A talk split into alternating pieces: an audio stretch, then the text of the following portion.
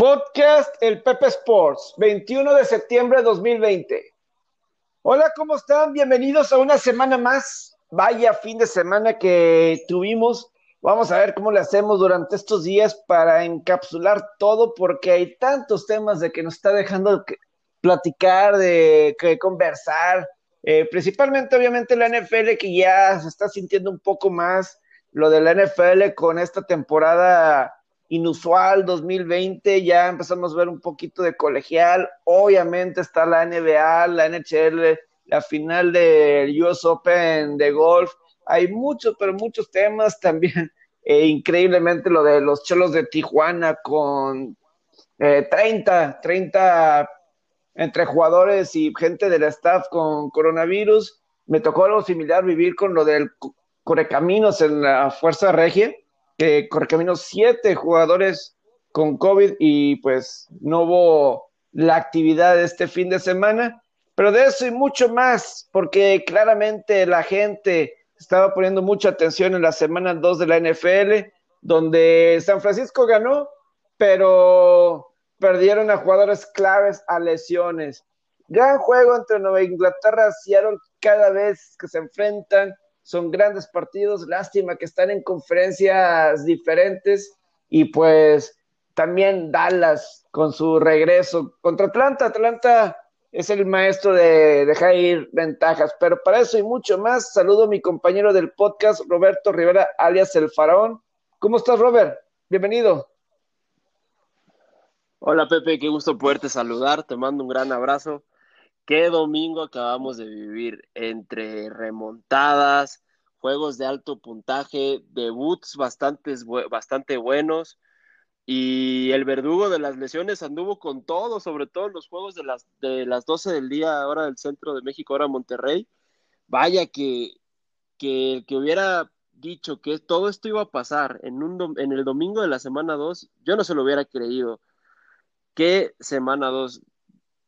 La NFL no nos está defraudando en el, y nos está haciendo ver que valió la pena la espera, Pepe. Yo no sé por dónde quieres empezar, pero, pero es que hay, hay, haz de cuenta que esto es un buffet, hay de tela de dónde cortar de donde quieras.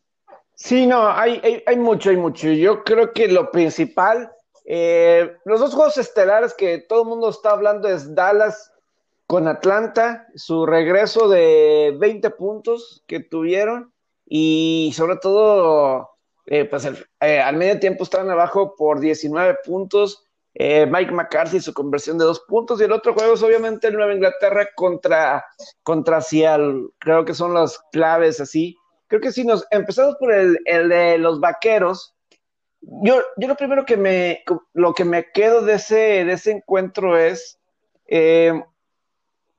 para empezar la división este de la Nacional, estuvo bien cerca, bien cerca, de que todos perdieran fuera de la división y que realmente la única victoria hubiera sido la de Washington la semana pasada porque se enfrentó a Filadelfia, mismo rival de grupo. Pero eso Dallas salvó, Dallas salvó con esa remontada, pero más importante es, creo que fue el mejor partido que le he visto a Prescott, donde se vio clutch. Hay una estadística que yo no me creo no me creo. Vi una donde decía que en, el, en esta temporada, desde el 2016, nadie tiene más regresos o fourth game win drives, series para ganar en el cuarto cuarto que da Prescott. Pero creo que este tipo de regresos eh, son importantes para Prescott. Y tres touchdowns por tierra, eh, no, eh, no tuvo ninguna intercepción, tuvo un balón suelto, pero no tuvo intercepción pero creo que fue el mejor partido que le he visto en muchos años a, a Prescott, si no es que el mejor. Ahora lo tiene que ser contra mejores escuadras, que no se llamen Atlanta. Creo que, o un equipo de donde está actualmente Atlanta, pero sí creo que fue el mejor partido que le he visto a Prescott. Mínimo desde su año de novato, desde el 2017 a la fecha. Una actuación bastante rayándole a la perfección. Yo, yo lo diría, 450 yardas de Prescott. Qué regreso orquestaron los vaqueros. Mike McCarthy creo que va a tener una semana mucho más tranquila que la que tuvo la semana pasada, pasó de ser de, villano a héroe de una semana a otra. Presco también. La verdad que fue, fue un regreso, fue un gran partido, Y sin duda, algo también nos queda claro. Entre más puntos de ventaja tengan los Falcons, menos probabilidades tienen y menos cómodos se sienten para ganar los partidos. Increíble los manejos que luego llegan a tener, tener los Falcons. La verdad, empezaron arrolladoramente el partido, 29 puntos en la primera mitad, aunque también yo, creo que es más, yo le doy más mérito a Dallas del regreso que a Falcons por, por perder la ventaja. Híjole, no sé, no sé, no sé, Robert. Digo, yo, yo le... Es, es, que el rival, el rival te puede poner, te puede poner, te puede facilitar el camino, pero pues también está en tus manos conseguirlo. Y, y es que por eso digo, el juego, el juego, en la segunda mitad de los vaqueros fue rayándolo a la perfección y la cereza en el pastel fue la patada corta que recuperan, que a mí se me hace increíble. Yo parecía que la indicación era no la agarre nadie de los Falcons, porque la vieron pasar todos y nadie hizo nadie por ella. Es que. Increíble cómo recuperaron esa patada corta. Varios puntos de lo que mencionas. Lo de Mike McCarthy, muchos están diciendo que ganaron a pesar de Mike McCarthy, porque fueron. Uh, yo, no, yo no creo. Por la conversión de dos puntos, cuando el juego estaba 39 a 30, decidió ir por la conversión en lugar del punto extra y falló. Entonces, eh, Dallas tuvo que ir por esa patada corta. Ya después, cuando se acercaron a 39 a 37, tuvieron que ir por eh, el punto extra y luego la. Eh, o sea, fueron por la conversión antes de. O sea, lo, lo pudieron haber hecho una posesión después, pero para muchos fue criticado porque se puso 39 a 30 y en lugar del punto extra 39 a 31, 8 puntos, una sola posesión.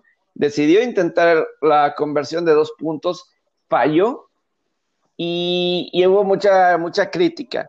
Que si, de, si lo pones, te pones a pensar que es prácticamente lo mismo, ¿no? Si lo hubiera, de cualquier manera, en algún punto ibas a tener que intentar la conversión de dos puntos también lo pudiste haber intentado después y también fallar y de cualquier manera haber necesitado la conversión de los dos puntos, pero para mucha gente es la segunda ocasión que McCarthy intenta una situación así. La semana pasada, cuando era cuarta y tres, faltando 11 minutos, mucha gente criticó eso. A mí me agradó.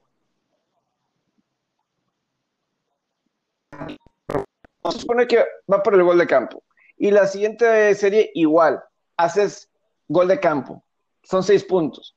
Pero, ¿qué pasa si en una de las dos conviertes el primer y gol, la primera y diez? Hubiera sido el primer y gol. La probabilidad es que hubieras conseguido el touchdown si conviertes esa oportunidad. Consigues touchdown son siete. Es más que los dos goles de campo. ¿Me explico? Entonces, sí, sí. entonces, si hacemos la matemática, no está tan mal. O ahí donde dices, por eso vale la pena más muchas veces jugártela.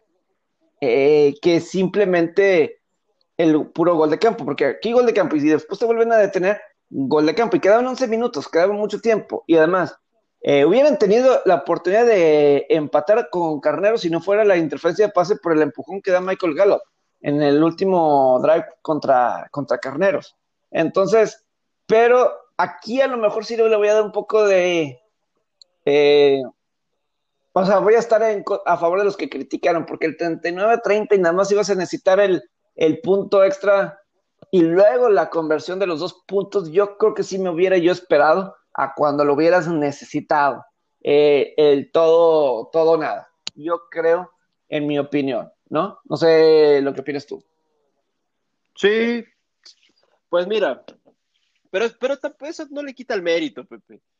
Quizá, quizás eh, eh, o sea, tus puntos de vista son válidos, son, es la verdad.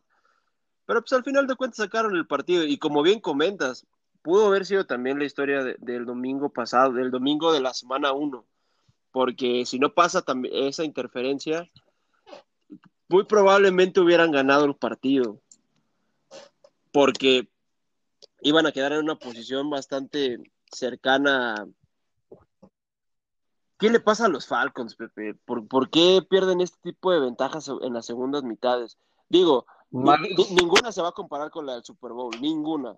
Tendría que, tendría que pasarles en otro Super Bowl, que ya sería algo trágico. Pero qué difícil es irle a los Falcons. tienen primeras mitades muy buenas porque también la primera mitad de los Falcons fue rayando a la perfección. Le metieron 20 puntos en el primer cuarto a los vaqueros y cómo, cómo puedes empezar un segundo cuarto ganando 20-0 y terminar perdiendo el partido. Que alguien me lo explique. mira, no, y lo increíble de esta ocasión es que no tuvo Mal Ryan eh, y compañía ninguna pérdida de balón. No. O sea, en, 273 yardas, 4 touchdowns. 39 puntos. Es la primera vez que un equipo anota 39 puntos y 0 turnovers. Y pierde un partido. Y, y que un equipo pierda el partido desde que alguien guarda el registro de pérdidas de balón, que es desde 1933. El récord era de 440 y 0. 440 victorias y 0 derrotas. Wow. Y, por cierto, ese uniforme de Atlanta me da risa, como muchos lo mencionan. ¿Tuviste la película? Yo no la vi, porque se me hace muy. Bueno, pienso que va a ser una película muy tonta. La de Min Machine de Adam Sandler. ¿Nunca la has visto? se me hace que va a ser una película muy tonta. O sea, no, no, no creo que vaya a ser nada inteligente. No, no, creo, que no creo que sea una comedia bastante ah, para, divertida. Te digo algo, para mí es una de mis películas favoritas, de top, top 10 de mis películas favoritas, la de la, la de Misma Máquina del Mal. Es una gran película. Bueno, en México la traducción no es, no es Mi Machine, es, es, Golpe Bajo, se llama la película aquí en, en, en Latinoamérica. Para, para, mí es una gran película de Adam Sandler, sale Michael Irving, me parece, Michael Irving sale, salen, salen también este, luchadores, sale Goldberg de la WWE, sale, sale un rapero, sale Nelly, Chris Rock, el gran Cali, que también era luchador. No, hombre, me, recordaste una de las películas favoritas de mi niñez. Es que, es que el, uniforme de Atlanta se parece al equipo, es que Muchísimo. El equipo es Min Machine. Bueno, el equipo de Adam Sandler en la película es Min Machine. La película es The Longest Yard. Es el nombre en inglés, como dices, golpe, golpe bajo. Pero es que yo me quedo con la imagen del Waterboy, que en un momento la disfrutaba, el aguador, pero a final de cuentas es una película muy tonta, una comedia bastante tonta. O sea, no se me hacen bromas inteligentes. Pero en el caso de la de Min Machine, o sea, ves el uniforme y dices, ah, sí está idéntico. O sea, yo no sé por qué, este, si se inspiraron en, en Adam Sandler o no sé. Me gusta más el negro de Atlanta, o sea, me gusta más el negro que, que aparecieran en rojo. Eh, no está más el negro, pero sí está, está muy cómico y, y sí, mucha gente. Fue la primera vez que vimos Atlanta con este uniforme todo, todo negro. Eh, de, de, esta, de esta forma. Creo que no, porque no lo vi así de negro, eh, o no tengo ese reflejo contra Seattle. Pero como este fue juego contra Dallas, obviamente más vistoso, pues obviamente mucha gente empezó a, hacer la comparación con la película, ¿no? Y o sea, primera vez lo eh, ahí en, la televisión. Y simplemente aquí estoy viendo foto en Twitter y sí, se, se me viene inmediatamente sin yo ver la película. Obviamente da mucha esa que eso de es, es, para comentarse, ¿no? Esa película de o los uniformes ahí de de Adam Sandler. Pero sí, eh, no sé qué, le pasa a Atlanta con, esas situaciones, porque obviamente la patada corta, la, patada corta, eh, muy difícil, seguramente nunca habían visto una patada así. Es que hasta, eh, se vio fácil, hasta se vio, hasta se vio fácil el, el cómo la recuperan. Es que la verdad, Robert, es una situación, no es fácil. Te, voy a decir por qué no, para nada, porque, por eso lo doy más valor. la, la, razón que es difícil, porque imagínate lo que piensa el jugador. El jugador siempre es, espérate a que pasen las 10 yardas. Es como que el inconsciente, porque el equipo de la patada de kickoff no puede recuperar el balón hasta que cruce las 10 yardas. Si lo tocan, eh, pues es bola de, del equipo que recibe, ¿no? Entonces, para el, el equipo que está buscando mantener la ventaja, en este caso Atlanta, digo, puedes hacer, puedes ir por el balón, pero el riesgo es de que no la tomes, no la agarres, y ahora sí es bola libre, porque si la toca primero el, equipo contra, por más que sea antes de las 10 yardas, ahora sí, ya es balón libre. Pero, entonces, ¿qué haces como el jugador? Y como iba lento, iba, iba lento, como alguien decía, creo que en NBC era como ver un pot, o sea, te imaginas todo lo que se, en, un green, en Wingfoot, en el campeonato de la PGA, de en el abierto de Estados Unidos, todo lo que se tarda en llegar a veces, pues imagínate ahí el jugador de, Atlanta que hace, me, busco ser el héroe, ya sí, yo ahí sé que yo puedo ir, agarrar, tomar el balón y voy a terminar eh, y, puedo ganar el partido. Pero si la riego, ¿qué pasa? O, si, o dejo que, que pase. Aquí obviamente no reaccionaron a tiempo, no reaccionaron a tiempo y, y, muy creativo la patada de corta de Dallas, porque si pones una elevada, el equipo especial tiene la opción de, de pedir recepción libre. Y, como ahorita, y como lo que esa patada le dio la oportunidad a su equipo especial de Dallas, que desde el 2014 Dallas no recuperaba una patada corta, desde el 2014. Ahí le, ahí le dabas esa oportunidad a tu equipo especial de llegar, porque con las nuevas reglas que implementaron hace unos años, donde no puedes cargar todos tus hombres a un solo lado, y dos, el equipo especial tiene que estar justamente en la línea, eh, no pueden agarrar vuelo, tienen que estar justamente en la línea donde sale la patada de kickoff, entonces no puedes agarrar vuelo, entonces la probabilidad ha sido mucho menor, por eso por mucho, y ya en los últimos años, se ha buscado buscar una alternativa. En el receso de temporada se buscaba que a lo mejor se implementara que una cuarta y quince, que lo pudieras utilizar a lo mejor una vez en el partido, una cuarta y quince, donde si la conviertes puedes mantener la posesión del, balón. Si no, eh, ya, este, pues ahí queda donde termine la jugada.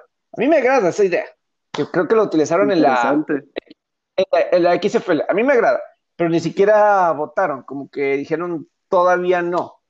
Eh, yo, yo estoy de acuerdo, creo que se, se me haría, a lo mejor no sé si cuarta y quince, pero una cuarta y veinte, me explico. Un poco, cuarta y quince, yo sí puedo ver un Patrick Mahomes que lo puede hacer, ¿sabes? Este, a lo mejor una cuarta y veinte.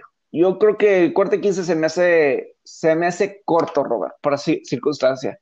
Eh, cuarta y veinte se me haría mejor. Sí, sin duda. Sin duda, pero yo, creo, que el juego, regresando tantito a lo, del juego, no defrauda, ¿no? Eh, tenía, tenía altas expectativas la gente, los aficionados. Es, eh, era, es difícil quedarse enganchado con un juego, sobre todo a las 12 del día en NFL. Por lo regular le estamos cambiando a todos, ¿no? Estamos ahí pagando entre los juegos, pero el que decidió ver todo el juego de vaqueros completo fue una gran elección porque sin duda fue de los mejores juegos de este domingo. La verdad, Robert, no se debió de haber esperado, Dallas no debió de haber batallado con Atlanta. Si tú piensas que vas a ser un equipo que va a llegar al Super Bowl, no debes de batallar con... Sí. No, vaqueros, para mí no es un, no es un contendiente, Pepe. Yo, yo, yo digo que no.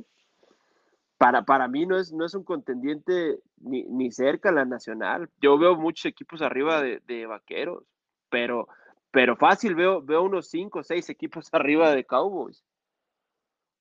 Yo, yo, veo, yo veo, en mejor forma a los Seahawks, a ah, Green Bay, a Nueva Orleans.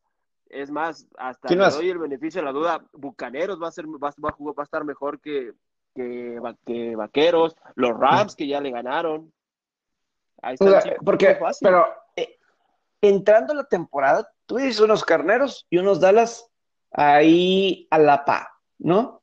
Y a lo mejor con la esperanza de que a lo mejor Dallas se pudiera convertir, porque creo que los obvios era Seattle, eh, Nueva Orleans, Green Bay, que llegaron el Dallas va a estar en la postemporada porque está en, una de las divisiones más mediocres. La peor. Está, la, peor. Eh, si no es que la más mediocre de toda la yo creo, que es la yo creo que es la peor. El que, el que le iba a hacer un poco de competencia era Eagles y son un desastre los Eagles sí, es un desastre. Filadelfia está 0 y 2. Washington, eh, pues te digo, eh, Dallas es el único que le ha ganado un equipo fuera de la división y tuvieron que remontar una, una remontada histórica que nunca se había visto. El tipo de, partido que ganaron nunca se había dado para que alguien pudiera ganar fuera de la división. Gigante está 0 y 2. Saquon Barkley está fuera. Eh, Filadelfia, como dices, es un desastre tienes a un Washington que, pues como que ya cayó un poco de su realidad enfrentando a Arizona. Parece equipo, de, equipo de XFL. esos Giants y, Washington. Con todo respeto.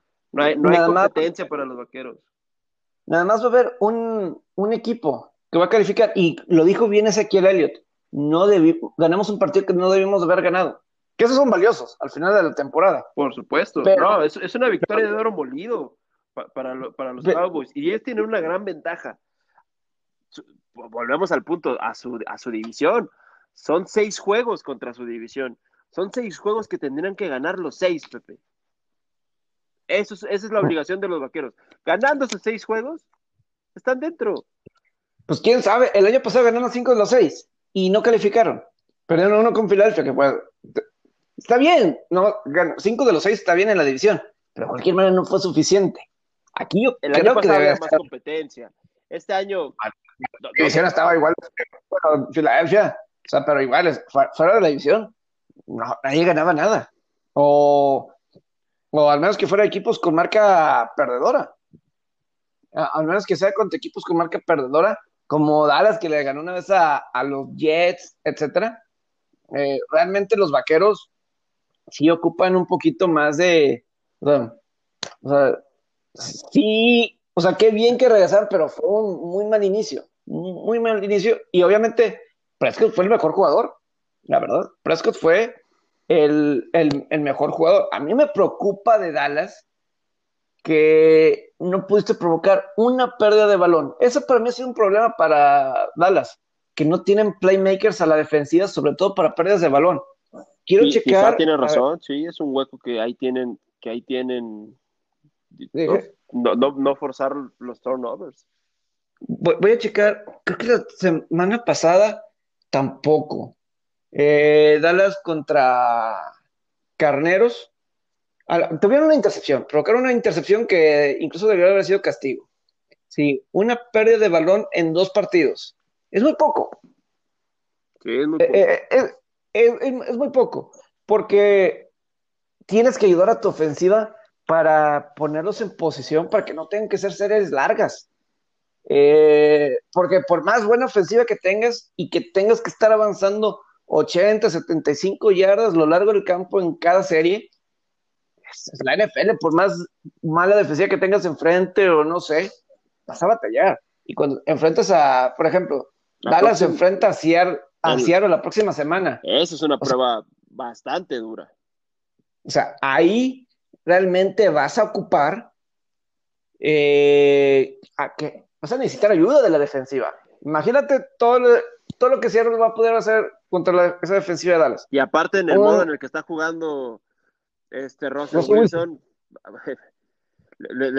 si, les metió 39 puntos, Matt Ryan, ¿cuánto les va a meter Russell Wilson? Arriba, y lo mismo, arriba de 40.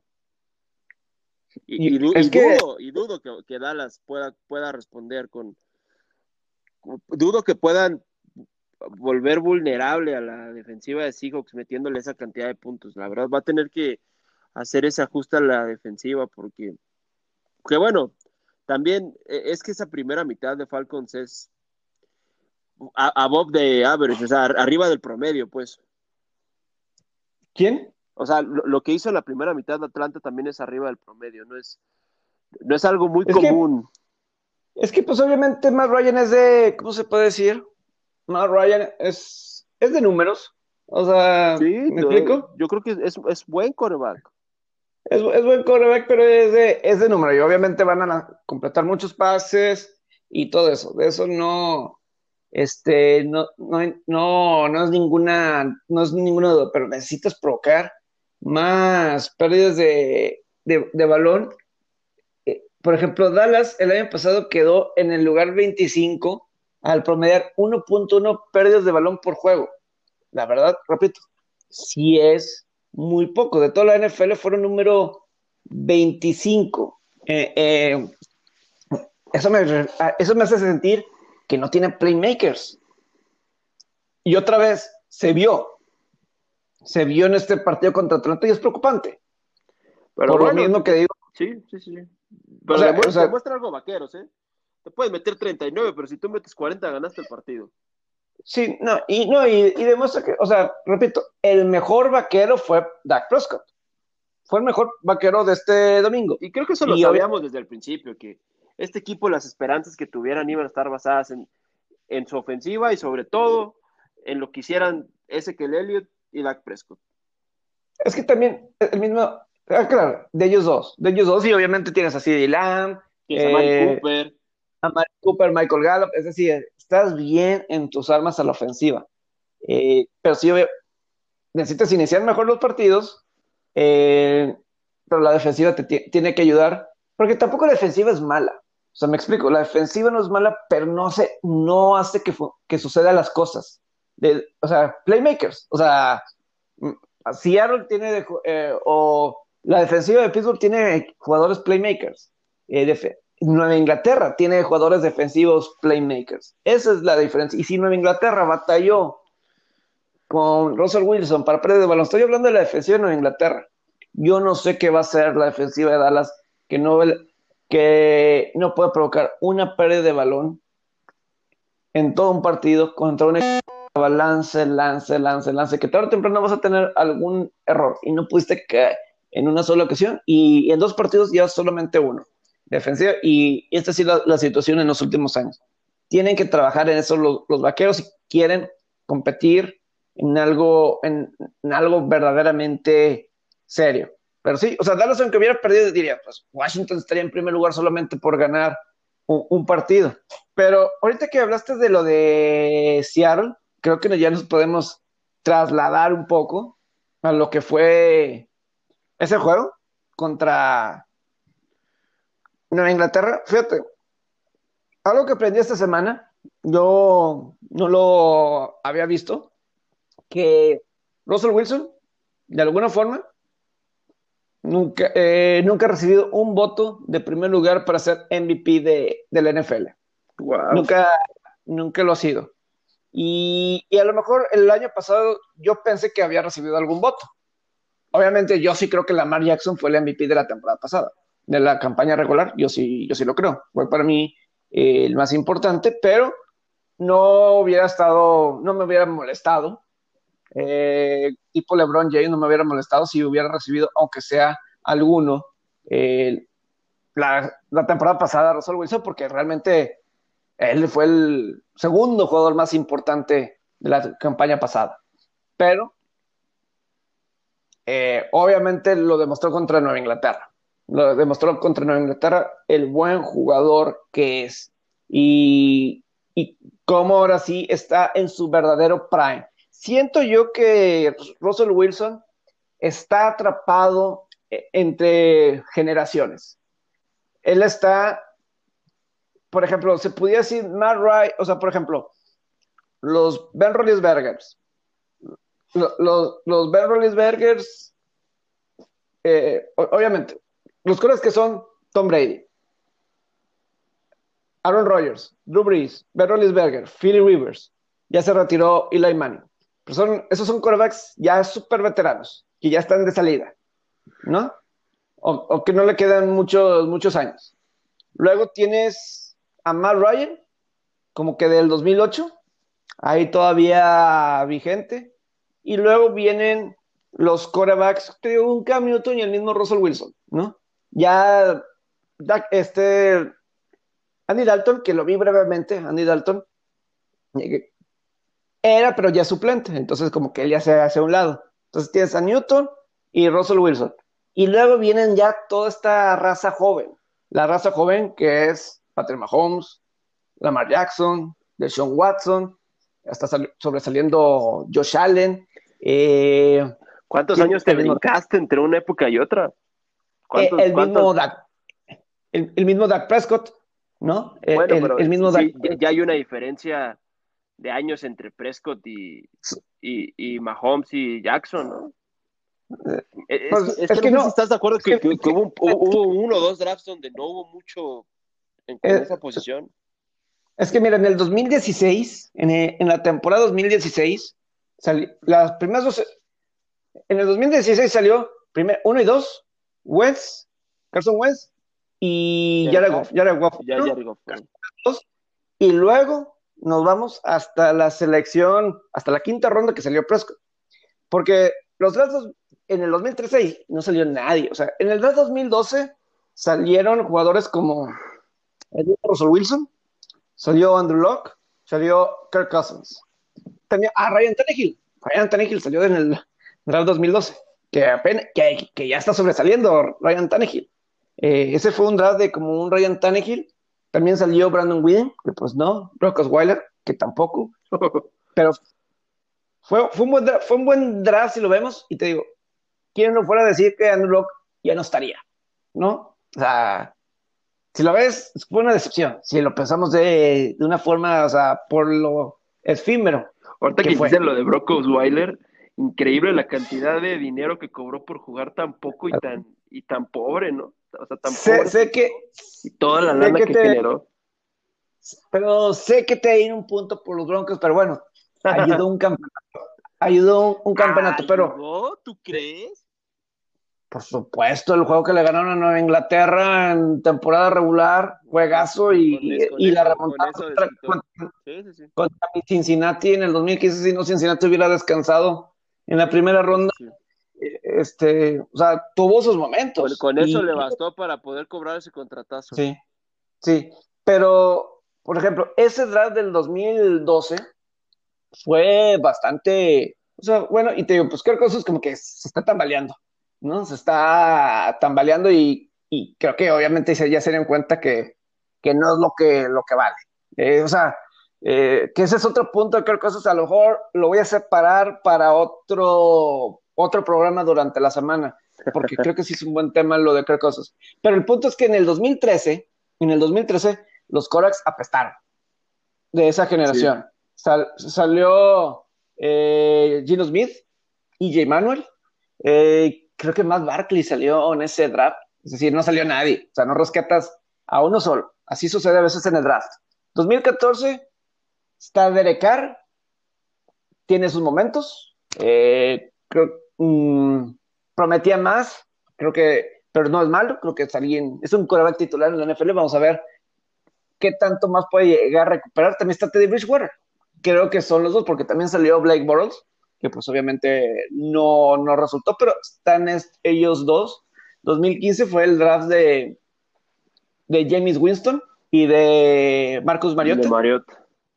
Eh, Esos- fue esos ellos tenían dos. una gran pinta, yo recuerdo.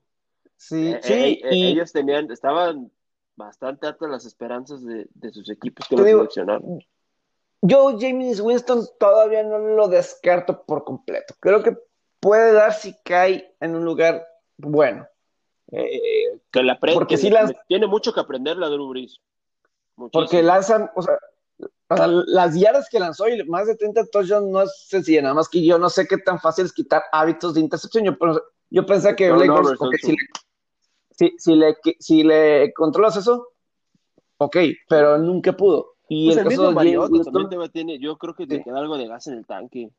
El, problema de Mariota es que se lesiona bastante y, nada- y yo creo que nada más vivió por un, tiempo. Pero te digo, el draft 2016, Prescott, está muy interesante entre Prescott, Wentz y Goff. Porque Goff ya llegó a un Super Bowl. Wentz no fue campeón, pero fue parte fundamental por el buen arranque que, que tuvieron, ¿no? Y fueron campeones. Prescott todavía no, pero Prescott cuando se enfrenta contra Wentz tiene buenos juegos y, le ha, y ha ganado más esos duelos entre Wentz y Prescott. Y la ventaja que tiene Prescott es que no se lesiona. Wentz se lesiona. Y, y eso creo que sí es, sí es importante. Entonces está interesante. Luego en el 2017 es el draft de, es, es, es el draft de, de Sean Watson y de, la- y de y, y de Patrick Mahomes. Ese draft, y de Mitch Trubisky. Ese draft de 2017 que todavía está ahí en el, en el derive.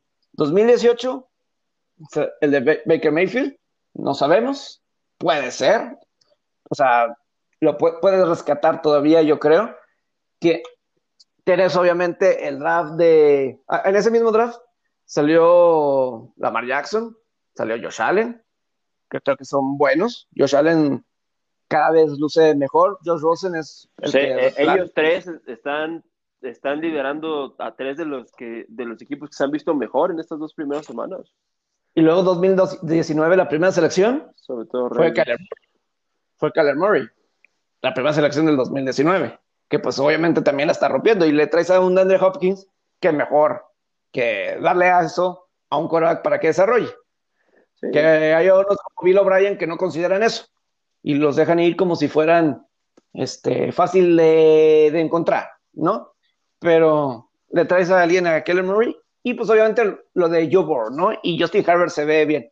Pero Russell Wilson y Cam Newton creo que sí están como que en medio de todo eso. Y sobre todo Russell Wilson, ¿no? Él es para hacer el rostro.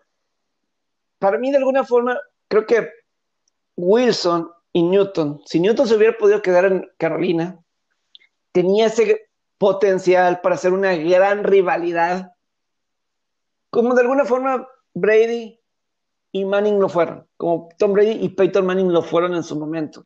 ¿Estás de acuerdo? Me la estás, le estás eh, poniendo muy, eh, estás, es que esa vara está muy alta. Esa es una de las mejores rivalidades en la historia del NFL, sí. Ah, pero, o sea, a lo, que me, a lo que me refiero es que veíamos a Brady y Manning cada año enfrentarse. Y en juegos claves, en juegos importantes. Y en la nacional podíamos tener algo así. Porque además, no es por nada. Lubris y, Mar y Ryan son aburridos. Me explico. o sea, por más que sean, sobre todo Brice, ¿no? Salón de la Fama, Mar Ryan, no sé, no creo. No creo. Pero son aburridos. ¿Qué te venden? Siendo sinceros. Aaron Rodgers creo que estaba solo en la conferencia de coreback vendibles. Russell Wilson y Cam Newton atraen. Eh, atraen más allá del público de la NFL, del aficionado casual, ¿no? Entonces,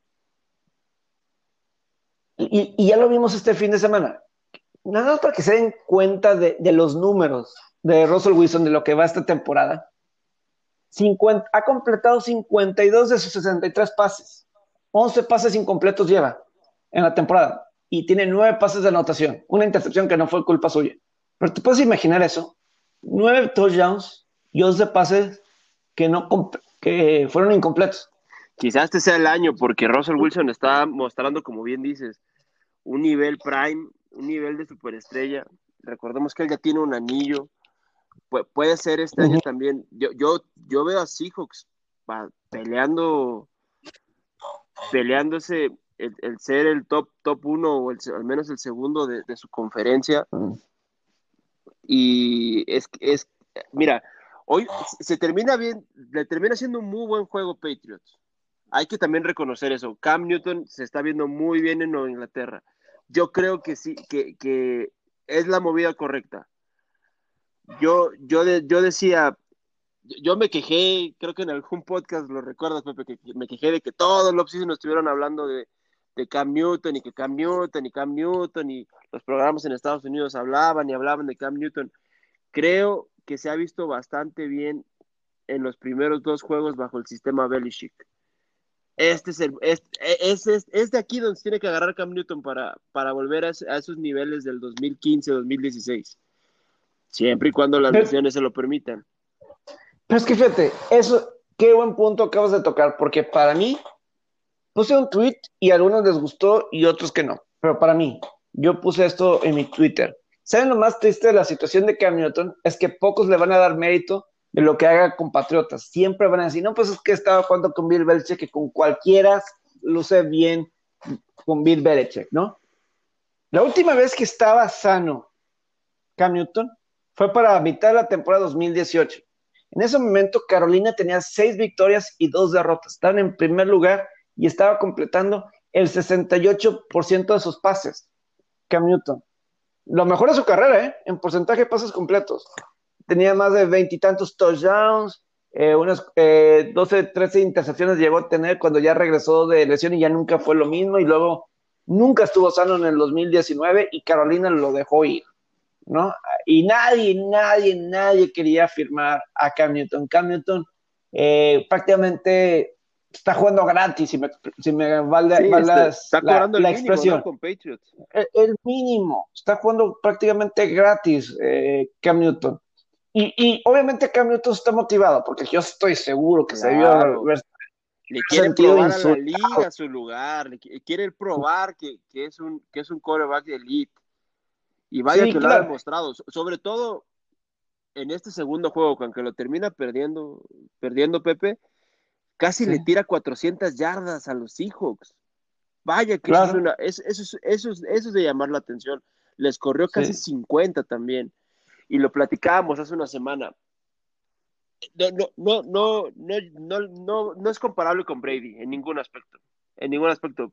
Pero Cam Newton te brinda cosas que Brady no te, no te brindaba, como eh, el, el, moverse, el, salir de la, de la bolsa.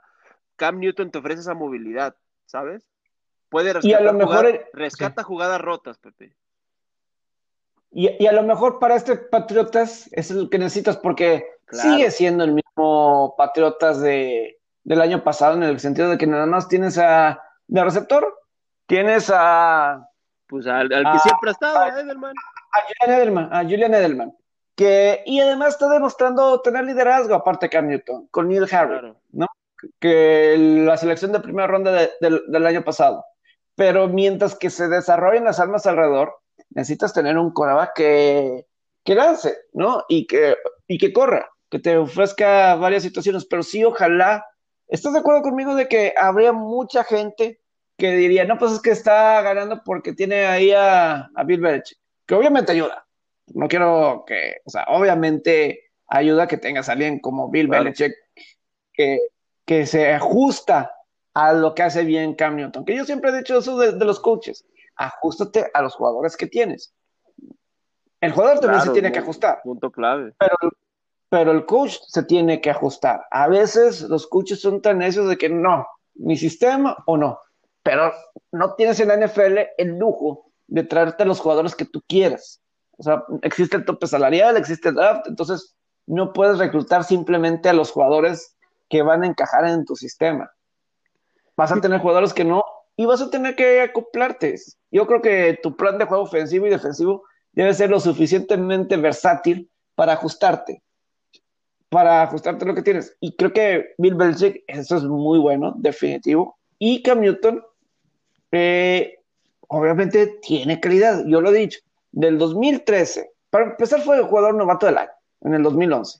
Y simplemente le revivió la carrera a Steve Smith, ¿ok? Cuando llegó a la NFL. Le revivió la carrera a Steve Smith, porque venía de años de tener a Jimmy Clausen, un Jake Delhomme que ya venía de bajada. Le revivió la carrera eh, Cam Newton a un eh, a Steve Smith. Luego, del 2013 al 2017, calificó a Panteras y ganaron la división en cuatro de esos cinco años, o calificaron en cuatro de cinco años, de esos cinco años que incluyó ganar la, la, NFC para llegar al Super Bowl, ser MVP, de, con una línea ofensiva que realmente no era bueno. Y su receptor principal de ese Super Bowl era Ted Ginn Jr., que es un regresador de era un velocista. Él era su, su receptor principal. O bueno, Greg Olsen, ala cerrada, pero su ala abierta principal era. Ya no estaba Steve Smith, era Ted, Ted Ginn Jr. Imagínate, con eso. Entonces, y ya repito, la última vez que estaba sano fue en, a mitad de la temporada 2018 que estaba en primer lugar. Entonces ahí es donde yo recalco lo bueno que es Cam Newton y también hay que apreciar y, valorar. Por algo, Patriotas puso Cam Newton de titular y se fueron, no se quedaron con Jared Stidman. Sí, sí, o sea, Bill Belichick se pudo haber ido con Si realmente hubiera caído, pero no. Claro que unos dirían, de antes hubieran ido, a lo mejor sabían que nadie iba a ir por Cam Newton. Pero, ¿qué habrán estado pensando franquicias como, em, voy a decir, eh, a lo mejor un Indianapolis, vamos a poner así, Philip Rivers, ¿cuánto tiempo te va a dar? Cam Newton te puede dar mucho más años que el mismo Philip Rivers. Y ahí está tu Philip Rivers, que hoy... Sí, yo digo, termine, bueno, eh, también ese es otro, otro tema lo, lo, de Philip Rivers, pero como dices, es lo que a veces uno no se entiende. Viendo ya el nivel que está demostrando Cam Newton, yo también me hacía la misma pregunta, ¿por qué tantos equipos que andaban buscando coreback no lo tomaban como opción siquiera? Es más, hasta equipos ya con, con quarterback podrían. Imagínate un Cam Newton. en... Un Chicago. Imagínate un Chicago. La mejoría que es Dio Trubisky, por más bien que, no sé, 2-0, pero no es un 2-0 que convenza de, Chicago. Y Trubisky se me ha hecho normal, ¿no? El mismo Trubisky, nada más que pues, ha resultado, ¿no? O sea, estos dos partidos. No sé cómo, pero ha resultado para Chicago. Pero te imaginas un campeonato con. Tiene buenos receptores Chicago, tiene un buen corredor, tenemos una gran defensiva. ¿Te imaginas Cam Newton en Chicago? Manda ahí tendría sus problemas resueltos por varios años en quarterback. Sí. Podría ser el número dos en esa división tranquilamente, tranquilamente. Eh, porque Minnesota, pues obviamente ve dónde está y Detroit, pues es lo mismo de todos los años, ¿no? Eh, o sea, un Chicago lo debió de haber aprovechado. Pero no, se fueron por Nick Foles, que sí, ganó un Super Bowl, pero el, o sea, el, techo con Cam Newton a Nick Foles o Mitch Trubisky, creo que sigue siendo mucho más alto y además Trubisky sigue siendo barato. O sea, pudiste haber ido por otro coreback y tener a suplente y no pasa nada. O sea, este, pero, bueno, son, son Trubisky también es una historia bastante peculiar, diría yo. Sí. Sí, claro, entonces está muy interesante eso de Cam Newton y el mismo eh, Russell Wilson. Yo sí creo que Russell Wilson ya tiene su lugar asegurado en el Salón de la Fama. Sí, sin duda. O sea, yo creo. gran carrera en la liga. Ya, como dices, ya ganó un Super Bowl. Eh, probablemente el año pasado debió haber, debió haber tenido más votos para MVP, repito. Yo no tengo ningún problema. O sea, para mí, Tamar Jackson eh, fue el MVP de la temporada pasada. Pero no me hubiera molestado si, si alguien más le hubiera quitado un voto de primer lugar, ¿no? O sea, hubiera estado. Digo, ahorita es muy temprano para tomar ese tipo de conjetura, pero puede, puede ser este el año, ¿no? Puede ser este el año. Está teniendo un, arranque bastante bueno. Va a depender también mucho de, cómo, de, cómo, de hecho, es un arranque excelente el que está teniendo, está teniendo en el equipo. Oh, en dos semanas, oh, Ajá. En dos semanas, 11 pases incompletos, 9 touchdowns. Imagínate, casi la misma cantidad de pases. Y aparte, ve, el upcoming schedule que tiene, el, calendario próximo que tiene al menos los siguientes tres juegos. Vante Vaqueros, que quizás es el más difícil de los tres que vienen. Después reciba a los Dolphins. No, sí, después reciba a los Dolphins. No, va, va a Miami, perdón. Y después reciba a los Vikingos, que son un desastre. O sea, tiene al menos tres juegos eh, próximamente Russell Wilson para seguir mostrando esa gran forma que ha mostrado en los primeros dos de la temporada. Luego, para Seattle lo fuerte va a ser de la semana 7 a la 10. Digo, Dallas, te estás viendo muy bondadoso. O sea, con Dallas, imagínate. tuvieron la remontada que tuvieron que tener para. Pero, en este momento, entre, me refería entre delfines, vikingos y vaqueros, pues vaqueros es más que, que estos tres. Pero imagínate, en la semana 7 es Arizona, visitas Arizona, San Francisco, Buffalo, Carneros, Arizona. Esos cinco juegos van a ser la clave para la temporada de Seattle. A ver va a llegar 5-0 a ese juego contra, al primer juego contra Arizona del 25 de octubre. Va a llegar 5-0, estoy seguro. Sí, claro. Y, y, te digo, lo de Arizona, San Francisco, pues es un hospital. San Francisco, pero pues no, los puedes descartar en estos momentos. ¿qué, ¿qué, pasó con los 49ers hoy, Pepe? Out Garópolo, out Raheem Mostert. Si no mal recuerdo, Raheem Mostert llevaba ocho juegos seguidos con touchdown, ¿no? Incluyendo el de, el, de ayer.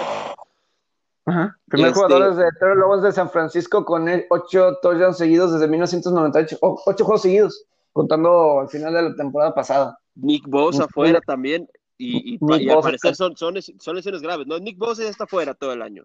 Sí. Parece que el de Raheem es el de, bueno, esperemos que sea menos. Tiene un, un este, esguince parece en, en, el ligamento de medio de la, de la rodilla. Falta ver qué tan serio es. Pues se estaban quejando de, del campo ahí en MedLife. Y para, eh, para el problema de San Francisco es que la próxima semana eh, vuelven a ir a ese estadio a enfrentar a los gigantes. Y no les gustó para nada. hubo muchas, muchas quejas de los jugadores de San Francisco de, de eso, ¿no? Pero yo creo que también debemos de tocar lo de Tampa. Hay gente que... Y lo de Tom Brady. Creo que Tom Brady se vio... Se, vio mejor. Y fíjate que vio un número... Se vio mejor, se vio mejor, pero... Yo te lo dije, Pepe, que era un partido puesto, estaba la mesa puesta para Brady para lucir esa ofensiva y lucirse. Lo terminó haciendo, le quitaron un poquito el pie al acelerador en el tercer cuarto y Brady ajustó en el cuarto cuarto y terminaron teniendo una victoria cómoda.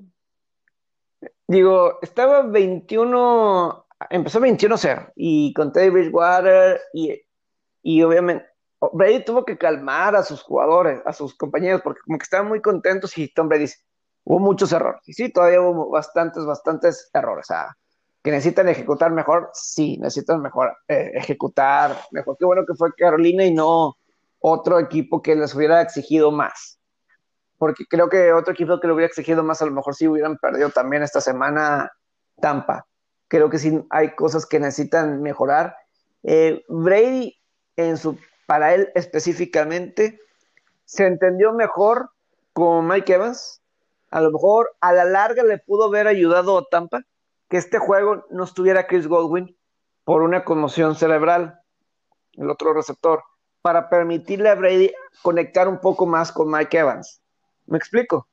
Sí. Eh, tener un juego donde se entienda bien con él y ya más adelante te, entiendes con los dos y ahí te encargo, ¿no? Puede ser una, una, o sea, podías ganarle así a Carolina con nada más uno de los dos, pero ya juntas a los dos ya tienes más tiempo trabajando, te, necesitas enfocar en uno. Eh, en Evans, tuviste que trabajar con él, tuvieron que trabajar juntos y la mejoría se vio. Entonces, creo que eso, porque Chris Godwin, como es, lo veo un poco más del índole como Julian Edelman, o sea, por todos lados del campo, etcétera, pero la anotación que le lanza Brady a Mike Evans me gustó mucho, back shoulder. O sea, ese pase estuvo perfecto. Y, y la trayectoria de Mike Evans también. Exacto lo que te decir, la trayectoria de Mike Evans fue, fue perfecta. Es que tiene que ser su top target. Tiene que ser su top target Mike, Evans. Tiene que ser. Tiene que ser los dos. O sea, los dos son. Puede ser. Están en el top 5, puede ser. Puedes hacer el argumento de, de, de los dos. Pero te necesitas entender, entender con Mike Evans que no se entendieron en el primer juego aquí un poco más. ¿No? Entonces, a, te digo, a lo mejor a la larga le pudo beneficiar a Brady que no estuviera ahorita Godwin. ¿no? También era el primer juego, Pepe, y recordemos que no hubo pretemporada. Claro, por supuesto, eso también es válido. Aquí veo a alguien que tuitea Greg Auman, tiene palomita en Twitter, entonces, entonces voy a asumir que es fuente de Tampa. Dice que Tom Brady completó 23 de 35 pases y viendo sus dos incompletos, solamente tres no eran atrapables. Ocho salieron de las manos de, sus, de los jugadores a quien iba dirigido. Uno le pegó al casco de uno de sus jugadores, siete jugadores diferentes y que hubo muchos que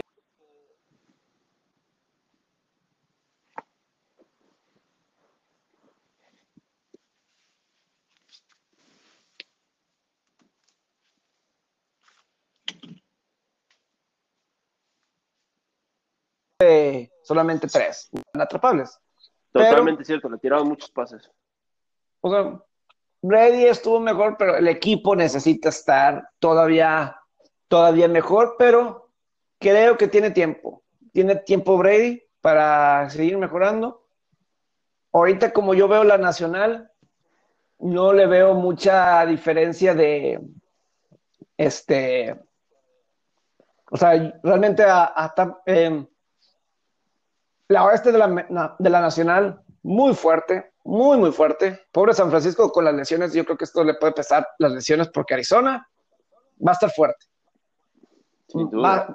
Carneros están tienen buen balance a la ofensiva, que eso ha sido fundamental. Digo, tienes a Aaron Donald, etcétera, pero con ese balance ofensivo, y pues tienes a Seattle, ¿no? Seattle va a ser alguien muy, muy fuerte, obviamente.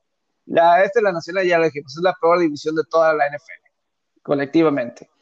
La sur es Nueva Orleans y luego ¿quién más? Atlanta está 0 y 2, Carolina está 0 y 2, Tampa está 1 1. O sea, creo que Tampa sí sirve para calificar. O sea, yo creo que tarde o temprano hay que recordar, hay tres comodines.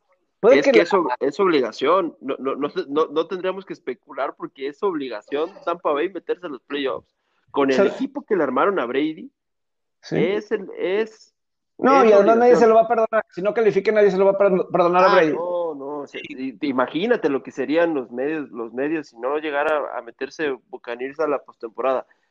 No, e, este comentario que te voy a decir, te, lo juro, Pepe, que no me está ganando ni el fanatismo ni el corazón. Pero la próxima semana, Buccaneers tiene un juego bastante complicado. Pero sin contra, van contra Driscoll. Tampa va a ganar ese partido. Históricamente a Tom Brady no le va nada bien en, en Mile High. No le va bien en, en, Denver. Pero se va a enfrentar a Jeff Driscoll. Se va a enfrentar a Jeff Driscoll. No se vio mal hoy contra Steelers, ¿eh? No se vio mal hoy contra. Y, y, y, no me digas que la defensiva de Steelers es un plan. Pero es diferente cuando sales. Estuvieron a punto de sacarle el juego, Pepe.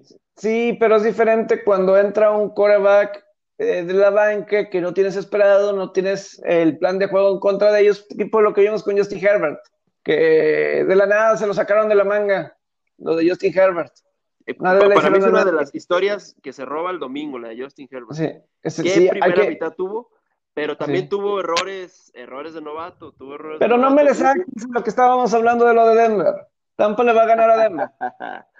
yo, lo sé, yo lo sé. en el papel, Buccaneers es el favorito y tendría que ganarle, pero yo solamente estoy dando lo que, lo que la data dice y respalda. ¿Qué dice la data? A Tom, Brady, a Tom Brady no le va bien en Mile High. Pero, Pregúntale las, las, finales de conferencia que, que ha perdido, que perdió con Patriotas en, en, Mile High. Estaba Peyton Manning. Jeff Driscoll, ¿qué le va a ganar a Tom Brady en un partido? Yo no estoy diciendo que le va a ganar, José. Yo le estoy, yo estoy diciendo que es un juego complicado para, para Brady. Para que va a ser complicado. Bueno, Pittsburgh sí, algo, pero no. Eh. te voy a decir una cosa. Yo conozco a Jeff Driscoll porque estuvo en Cincinnati. No es un mal o sea, es alguien que te va a competir. Te va a competir, o sea, se va a defender en cuatro cuartos, pero no Tampa va a ganar ese partido. Sí, y, eh, cuando escuches el podcast te vas a dar cuenta que yo jamás dije que no, yo, yo no dije que iba a ganar Denver y que juegue la Denver y no, no, no, yo solamente estoy diciendo que históricamente a Brady no le va bien en Mile High y este equipo sigue acoplándose. estos dos juegos para muchos equipos que estrenan eh, que estrenan ofensiva como es el caso de Tampa Bay con, con Brady en los controles, son juegos de prueba. Brady bajó la, Brady y la ofensiva le quitaron el pie al acelerador en la segunda mitad, porque iban 21-0. Y cuando se acercó Carolina volvieron a pisarle tantito al acelerador. Sí. Puede pasar. Y, puede pasar también el, próximo domingo. Puede pasar. Porque, porque tú, tú, tú, ves un juego cómodo para, para Tampa Bay. Sí, sí, ah, yo creo que es que con Driscoll. Mm, no, no, no veo más. No, pero, no. se vio mal, no se vio mal ayer. Y vuelvo y repito, y le, doy, y le, doy, el mérito porque la defensiva de Steelers es buena. No, es que, te digo, Driscoll es alguien competitivo, o sea, Driscoll y no se va de, o sea, o sea, no se va a ver mal Driscoll, pero tampoco va a ganar. Eh, me explico. Al, menos tomó mejores decisiones que Drew Locke. Que Drew Locke no sabe caer. Y te digo algo. Por eso se Denver podría estar también 2-0, ¿eh? 2-0. 2-0. Denver sí se tiene ganado su 0-2, la verdad. Denver sí se tiene ganado. ganado por malas decisiones, pero también ah, repito, podría estar, podría estar 2-0. Sí, Titanes lo debió haber ganado el, por El manejo del reloj el lunes fue pésimo. Fue pésimo el manejo del reloj con Big Fangio. Y hoy se quedaron muy se quedaron cortos. Pero Titanes, a Titanes eh, debían de haber perdido por más. Stephen Goskowski fue la razón que estaban en el partido de los Broncos, la verdad. Eh, o sea, Denver sí tiene ganados 0 y 2. Pues nada más Jacksonville les metió hoy 30. 30 sí, sí, porque tienen, o sea, Michu Mania. O sea, y la verdad, la verdad, prende ese. Minshew es no me digas que tú esperabas eso. ¿Tú esperabas que, que Jacksonville le metiera 30 puntos a Titanes? Eh, la defensiva se ha visto vulnerable, pero pues, se, ha, visto mejor la ofensiva de Jacksonville que la de Denver. Hasta cuando estaba dentro de Drew Lock. Eh, puede ser. Eh, y la defensiva de Titanes, pues fue la razón que no, no llegaron al Super Bowl, la defensiva de, de, Titanes. y lo de Tannehill, ¿no? Que eh, varias cosas, eh, ya nos pasamos de, la hora, pero pues es domingo después de la NFL, entonces hay muchos puntos, ni siquiera hemos hablado de la NBA, yo creo que a lo mejor más adelante. No, hemos hablado de que Dallas se fue arriba, ya se fue arriba en la Stanley Cup. pero de, de NFL. de, de, Anthony Davis, no hablamos ni de Justin Herbert, que, que, que, yo digo que es una de las historias que se roba el domingo. Y, y estuvo a punto de, de, ponerle la cereza en el pastel con, esa, con una victoria. Sí, lo de Justin Herbert. frío Kansas City. Si fuera, si lo que pasó con cargadores, si lo hubiera hecho Bill Belichick, se lo hubieran acabado Bill Belichick de mañoso, de tramposo, lo que pasó con Justin Herbert. Que de la nada fue titular de repente, que lesión en el pecho y que no, no podía jugar, Tyler Taylor y entra Herbert. Y Kansas City seguramente no lo tenía en el radar. radar. Y pues obviamente. ¿Pero tú crees que ha sido plan con maña, Pepe? Yo lo único que digo es que si esto, si esto fuera Patriotas, no darían el beneficio de la duda. No, lo está, yo creo que lo estás exagerando. Yo te voy a decir una cosa. Lo, hubieran hecho entonces desde la semana uno, los Chargers. ¿Qué? Veterano ah, Herbert. Pero. Si tú crees que es plan con maña. Pues en la semana. Creo que mejor esperar hasta Kansas City, que, que era el más difícil, ¿no? Yo estoy seguro que con Taylor. Si hubiera jugado Justin Herbert contra tus bengalís, no, no ganan por tres, ganan por, ganan por 13, 14, ¿eh? Entonces, ¿por qué no lo jugaron entonces antes? Pues, pues porque yo sí creo, yo sí creo que el plan del, del head coach de los, de los Chargers e, era jugársela primero con Tyro Taylor, tipo lo que está haciendo Miami con Fitzpatrick. Sabemos, sabemos lo que significa Fitzmagic en septiembre, pero después de septiembre Fitz, Fitzmagic se acaba. ¿Qué piensan mal? Tu, Gabailoa. ¿Qué, qué, qué piensan mal? ¿Qué piensan mal? Porque sí, los coaches sí les gusta mantener eso privado. ¿Quién va a ser titular así de repente? Denver, los Broncos. Mike Shanahan en su momento lo hizo varias veces con John Elway y metían a Bobby Brista. Y los llegaron a castigar en su momento. En esa temporada del 98. Con Bobby Brister. Luego en el 99. Bobby Brister y y a ser titular y de repente, ¡pum! Pero es que de todas maneras yo le doy el mérito a Justin Herbert porque es que es una, de todas maneras, ah, lo pongas en perspectiva, es una apuesta arriesgada porque tú puedes decir, ah, se lo sacó de la manga, pero pudo haber sido un debut desastroso y tirar intercepciones y malas decisiones.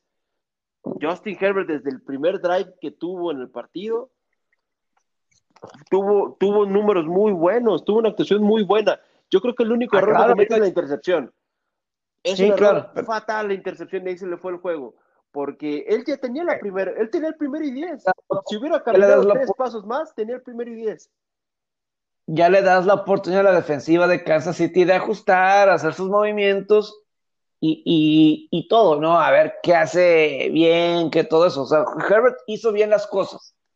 Se le vio el talento, movilidad, que eso se sabía que tenía movilidad, tiene un buen brazo, etcétera lo de Justin Herbert, que ahora lo que dice el mismo Anthony que en cuanto esté sano, Taro Taylor se va a ir con él. No tiene sentido. Es más, esa, te la, compro más que si sea plan con maña, que si sea chanchullo. Anthony Lynn ya, lo, ya, ya le tuvo que haber quedado claro que el titular tiene que ser Justin Herbert. Es que realmente me vas a creer que a justamente en el calentamiento le dio esa lesión a Taro Taylor. Puede ser, ¿por qué no? Es muy mal pensado, Pepe. Yo creo que lo venía, venía con eso antes. Game Man, vayamos, vayamos a. Que, sí, que sí, que debes de tener un reporte de lesionados y todo eso para no engañar a la gente, para que no se, se malpiense. A ver qué, qué será. Yo solamente digo que si esto lo hubiera hecho Bill Belichick, ya me imagino todas las críticas, todo de tramposo, mañoso, todo eso, si lo hubiera hecho Bill Belichick. Pero bueno.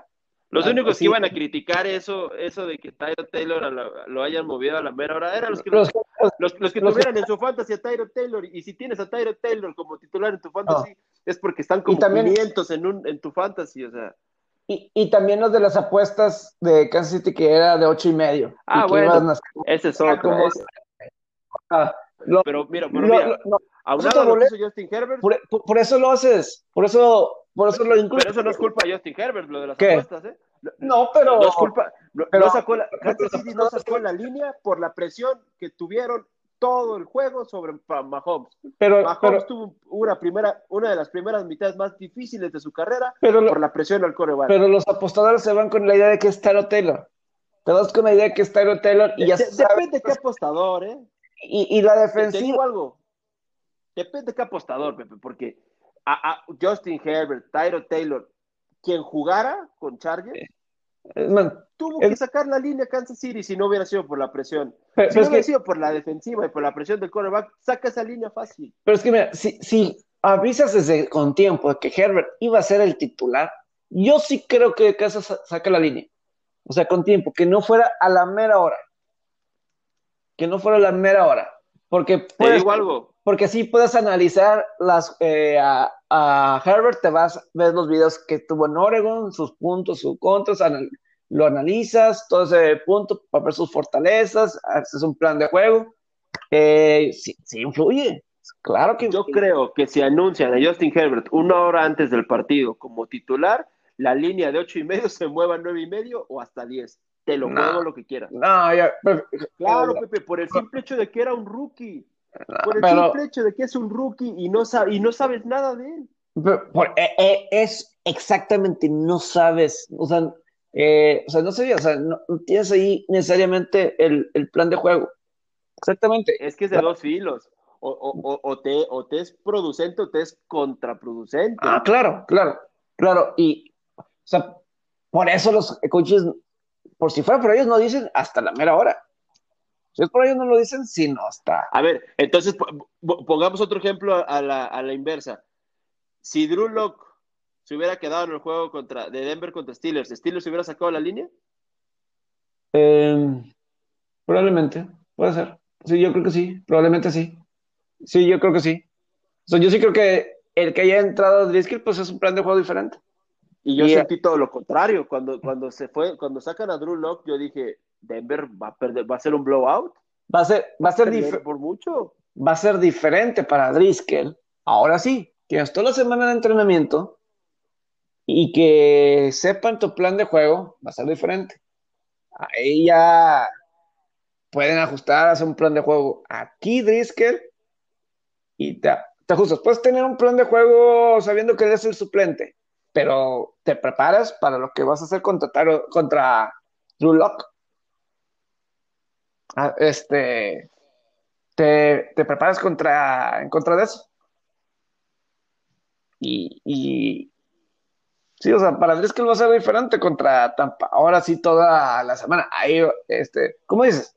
Bien por los dos, en el caso de Driscoll y de Herbert, que aprovecharon sus oportunidades. Y, y, se mostró bien Herbert por momentos.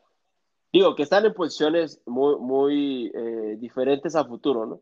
Sa claro. Sabemos que, que, Justin Herbert es el futuro de los Chargers. Uh -huh. Tarde o temprano va a terminar siendo el titular en todos los juegos. Y lo de Driscoll no, Driscoll es, es un bomberazo. Es un bomberazo sí. porque este equipo está armado para Drew Locke. Claro. Pero con Drew Locke ahora afuera, no saben si entre dos o seis semanas, pues es el momento de Driscoll de brillar. Y y quién, quién quita que con buenas actuaciones puede hacerle cambiar, cambiar de parecer a John Elway, que, que qué irónico que fuera de Peyton Manning, cómo ha batallado para conseguir quarterback. Ha batallado muchísimo Denver desde, sí, claro. desde que se retiró Peyton Manning.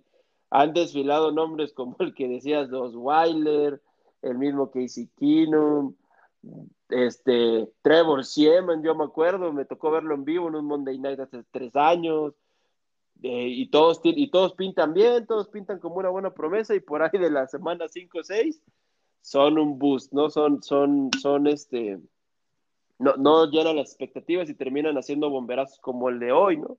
Que el de hoy fue provocado por una lesión, pero que Drew Locke tiene que lo dirá. Que Drew Locke tiene que aprender cómo caer. Para mí ese fue el problema del que lo vi en el juego de salud el año pasado. Pone la mano, cae sobre la mano y se lesiona. Y creo que igual, o sea, eh, saber cómo caer. Y si no sabes caer, te van a caer encima. Y yo creo que uno puede decir, es bien fácil para ti decir, tú estás sentado, sí, pero este, o sea, para mí no hay, no es sorpresa que un Dak Prescott nunca se lesione, un Russell Wilson nunca se lesione. Porque saben, saben moverse, saben recibir los golpes. Saben evitar, o sea, ves una jugada de Russell Wilson que claro. juega béisbol, se desliza y no pasa, no pasa nada, ¿no? Es que son, son, situaciones técnicas tan, tan, a veces tan, eh, no sé si decir, no sé si la palabra tan sencillas, este, tan, pero sí, sí, sí, él sí la es. Son, son cuestiones técnicas a veces tan sencillas que, que te pueden cambiar el panorama entre lesionarte o no lesionarte. Tocando lo de las lesiones, Pepe, para, para ya cerrar el episodio. Para ti, de las lesiones del domingo, ¿cuál crees que sea la que tenga más impacto sobre el equipo? De todas, o sea, ¿cuál crees que haya sido la, que tenga más impacto? La de la de este Bosa con los 49ers, la de Saquon Barkley con los Giants. ¿Cuál crees tú que sea de todas las lesiones que pasaron el domingo? Fueron muchísimas. Las de San Francisco. En la tarde. Pero, ¿cuál, cuál, si te dieran a escoger una de las tres, ¿cuál crees que sea la que tenga más impacto? yo me atrevo a decir la de si Mostert está fuera por un buen rato, yo me iría con la, la de Mostert. Eh, el impacto que estaba teniendo él como corredor. Yo pensé que iba a ser la de Nick Bosa. Nick Bosa sí, sí lo entiendo, digo, tiene muchos hombres en esa línea defensiva y obviamente de, de Bosa sí, ¿no? Obviamente, claro, por tu coreback titular y digo, Nick Mullens, digo, es que las lesiones de San Francisco creo que tienen un mayor impacto en la temporada que Gigantes. Y Gigantes con Saquon Barkley o sin Saquon Barkley no van a hacer nada. O, sea, en esta temporada. Pero, ¿estás de acuerdo que, que era Sí, no, no, no van a ningún lado. con él o va a terminar en la banca a final de temporada. Pero e, era una, era una buena oportunidad para que se luciera y pudiera agarrar algún valor en algún cambio, sé, con Barkley. O, o, tú crees que se quede muchos años en Giants? Es que ya no sé, creo que se lesiona mucho y como este. Primero tienes que la línea ofensiva en gigantes, eso es fundamental, pero, o sea, yo lo sé con Barkley. ¿No ¿Es el nuevo del Beckham o qué? Saquon Barkley. ¿En qué sentido? E, en, de que eso era un, gran prospecto, una gran promesa y de que no va a pasar nada con él. Es que el problema es que no hay línea ofensiva en gigantes y eh, sí, le, sí le afecta ya a Barkley y al mismo Daniel Jones, ¿no? Pero por eso, para el impacto de la temporada, las lesiones de San Francisco son las que tienen mayor impacto. Están en una división súper peleada la más difícil para mí de toda la NFL y que estén en esa situación nos pone en una situación muy, pero muy difícil. Eh, pero bueno, creo que quedan temas pendientes de la NFL para platicar como lo de Buffalo otra vez gana, eh, lo de, hablábamos de un mal cambio de Houston, de, de Andrew Hopkins, creo que hay otro que se nos está yendo, la de Stephon Diggs, está demostrando que ¿Cómo lo, extrañan en Minnesota? ¿Cómo lo extrañan en Minnesota? Y Josh Allen lo está aprovechando al máximo, es un gran líder, creo que ese es un tema que debemos de platicar. Eh, así rápido en el béisbol, los padres ya están de regreso en postemporada, los White Sox después también. De, después de 14 años, en el 2006 no se metían a, a los playoffs. Sí, los Dodgers, obviamente, eso ya era eh, un hecho, los Yankees, no sé si ya, pero es cuestión de tiempo. Ya está, ya aseguraron postemporada. Es, está eso de, los. Al, cierre, al cierre de esta edición, en la Liga Americana ya hay cinco clasificados que son Oakland, White Sox, Twins, Tampa Bay y Yankees. Y en la Nacional, los únicos dos que han asegurado boletos son Dodgers contra San Diego. Esta semana, hoy arranca la última semana de temporada regular todos contra todos, sálvese quien pueda. Aún siguen peleando algunos lugares, sobre todo, está, está más cerrado, sobre todo en la Liga Nacional. La Liga ah. Americana está prácticamente definida. Lo, de Justin Verlander, sin duda. Justin Verlander, la lesión que lo deja, no sé si puede ser el final de su carrera, él dice que no, la, operación Tommy John a sus 39 años. A ver cómo regresa la tomillón. Eh, si, si, no mal recuerdo, sí es su primer tomillón, ¿verdad? No, no, había sufrido antes tomillón. Sí. Eh, es, y es una operación bien difícil porque prácticamente vuelves a, eh, empiezas de cero. Tu brazo empieza de cero. Sí. Después de la tomillón. Este, también, nada más en el básquetbol, obviamente, Cleveland y, y digo, Cleveland. Boston 2-1, le ganó un partido a Miami, está 2-1 Miami. el juego 4 no es hasta el miércoles. Eh, dirían, ¿por qué no el lunes? Porque le tocaría a ESPN, pero el lunes en ESPN es Monday Night Football, obviamente. Y se empalmaría con el, y se empalmaría con el juegazo que pinta hoy de Las Vegas contra Nueva Orleans. Deja tú eso. Los dos, Monday Night es ESPN, la final del Este es por ESPN, pues no podías poner el juego, ¿no? O sea, misma, Por eso digo que se empalma. Misma cadena de televisión y obviamente el martes me imagino que es el juego 3 de Lakers contra Denver, que oh, yo creo que lo podemos hablar más tranquilo de, este, de lo que fue el juego 3. Mañana todavía hay tiempo antes del, que sigue. Eh, de rápido el juego 1 de Dallas contra Tampa. Dallas se vio, arrancó muy, muy bien controlando el ritmo en los primeros 35 minutos de los 60. Dallas claramente fue, fue el mejor controlando más oportunidades. El 3 a 1 hasta parecía barato. Ya después creo que Tampa empezó a dominar, nada más que Kubodin está jugando en otro, en otro nivel. Otro portero si hubiera empatado Tampa el partido. A ver, no sé qué tienen, ahí, eso va a ser lo difícil para Tampa. ¿Cómo le van a hacer para con, este, quitarle esa confianza que tiene Kubodin? Que tenía 14 años y de repente está teniendo la postemporada de su vida. Eh, pero sí ya se vio el. Ya no lo ves como un flan a, Dallas para. Ya, ya lo ves como un, mero trámite a, a, Tampa Bay para ser campeón. Por cómo está jugando el portero. Porque. Y además Tampa lleva seis juegos seguidos que la anotan primero. Y eso tiene que cambiar. Yo sí creo que tienen que notar el primer gol en estos juegos. Creo que sí tienen que notar el primer gol, porque luego o sea, la confianza crece en Dallas. Repito, llevan seis juegos seguidos que Tampa les anotan, que permite el primer gol Tampa. Entonces, eso yo creo que tiene que cambiar. Y Bryson de Chambeau ganó un evento de Estados Unidos para mí deslucido.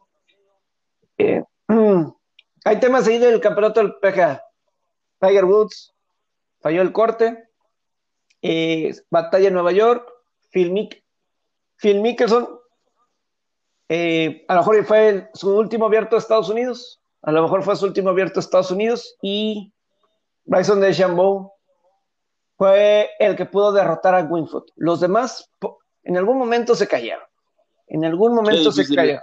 Qué difícil es pronosticar el golf. Qué difícil en algún momento se cayó, pero Bryson de Chambeau fue el único bajo par y en seis bajo par. O sea, no nada más en uno o dos bajo par. Fue el único que estuvo bajo par y sí se vio bastante controlado. Robert, eh, ¿algo más que quieras comentar? Pues como bien comentas, Pepe, quedan muchos temas ahí este, en, el, en el tintero. Nos queda una semana de podcast para analizarlos con más calma. Gran voz servir de Anthony Davis. Eh, bueno, y también lo que comentabas al principio del programa, los 30 casos en Cholos, parece ser ah, que en, México hacen todo lo digo, no, no quiero, no, no es malinchismo ni nada, no, no lo malinterpreten, pero tanto en Liga MX como en las otras ligas, parece que quieren hacer todo lo posible porque se infecten la mayor cantidad de gente posible. Salió una noticia en la semana de que, de que en la Liga Mexicana del Pacífico la quieren jugar con gente, en, las gradas, a mí se me hace una medida totalmente irresponsable. Los vaqueros de Dallas jugaron con casi 25 mil hoy. tirando las 30 mil personas había en el, en el estado de los vaqueros. Pero, pero sí, ah, pero hay más control en Estados Unidos, Pepe. A ver si, si algo no hay es control. A ver si mañana hablamos de eso de lo de Cholos, porque también me pasó en el juego de Correcaminos. Eh, me iba a tocar la transmisión de Correcaminos Fuerza Regia. Terminó siendo una transmisión de un interescuadras porque siete de correcaminos resultaron con COVID. ¿Te imaginas mitad del equipo de básquetbol de los correcaminos? por, eso me refería que, que en las ligas de México están, pareciera que se están empeñando a ver quién se, quién, quién se, eh, quién tiene más contagios. Y te digo, en el colegial de americano, que también es más difícil que en la NFL de controlar, por naturaleza, son chavos y no son profesionales, pero eso sí es más, más complicado, pero lo platicamos eso de los cholos mañana y de resto. Disfrutan del Monday, ganan los Santos sobre los Raiders, creo yo. Salvo esta temporada loca que ha empezado. Jueguen a las altas, que es mi segundo pick. Voy, voy 1-0 en la jornada. Gran pick el que hay de los Rams. Va. Positivo si lo jugó el domingo. ya está, Robert. Gracias.